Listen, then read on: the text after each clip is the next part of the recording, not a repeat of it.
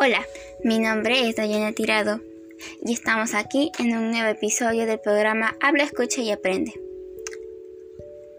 Hoy en día muchos hemos sido víctimas por la pandemia por el COVID-19, pero en realidad al principio fue beneficioso.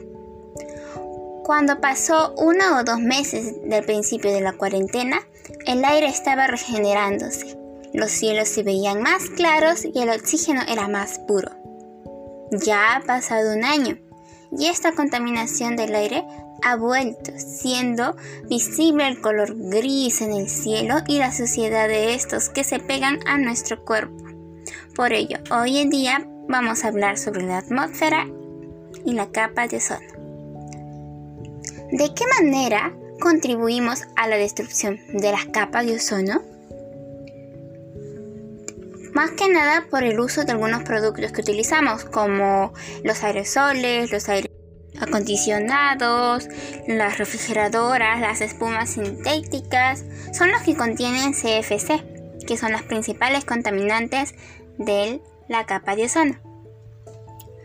Todas las radiaciones ultravioletas son negativas para los seres vivos. ¿Por qué? Sí, todas estas radiaciones son negativas para el ser vivo. ¿Por qué? Fácil, porque todas estas radiaciones vienen directamente del sol y estas llegan hasta nuestra piel.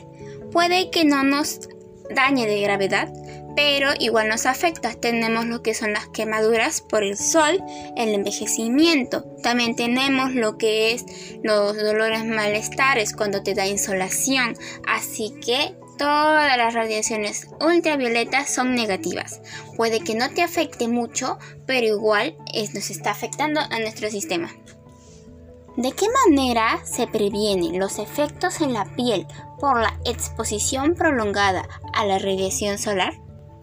Para evitar que estos efectos no, se, no nos pase a nosotros, tenemos que evitar salir entre las 12 y 4 del día Tienes que utilizar lentes con protección UV. Utilizar ropa que te proteja del sol. Llevar sombrilla o gorra. Y no olvidar el uso importante del el bloqueador.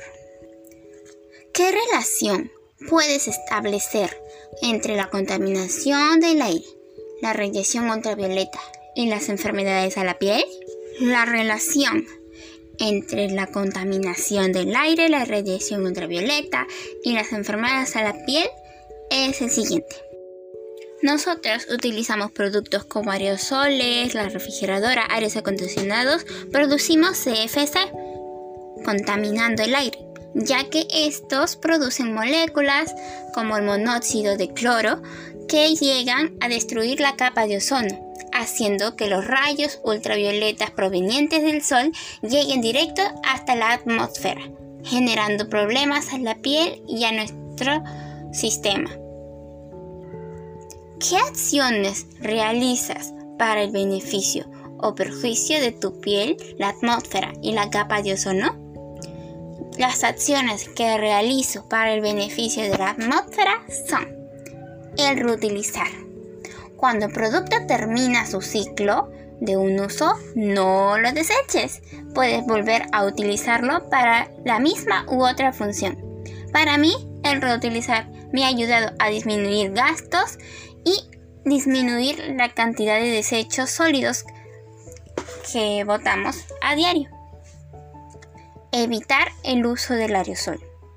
Estos son los que utilizamos para matar mosca, de ambientadores y desodorantes. Para mí esto es muy dañino.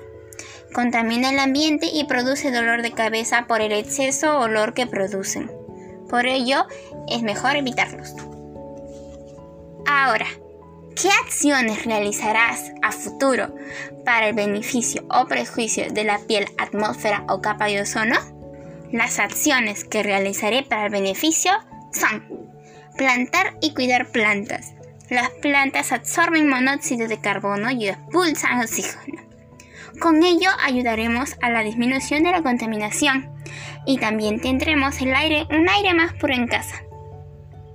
Usar bicicleta, ya que sea para recorrer tramos cortos o largos, beneficia a nuestra salud y al ambiente. Las bicicletas no producen ningún tipo de contaminantes, por lo tanto son muy buenas opciones de transporte y también nos llevará a hacer una vida saludable. Bueno, hasta aquí ha llegado el programa de hoy. Espero que les haya gustado y espero que tomen en cuenta estas acciones que realizo y realizaré.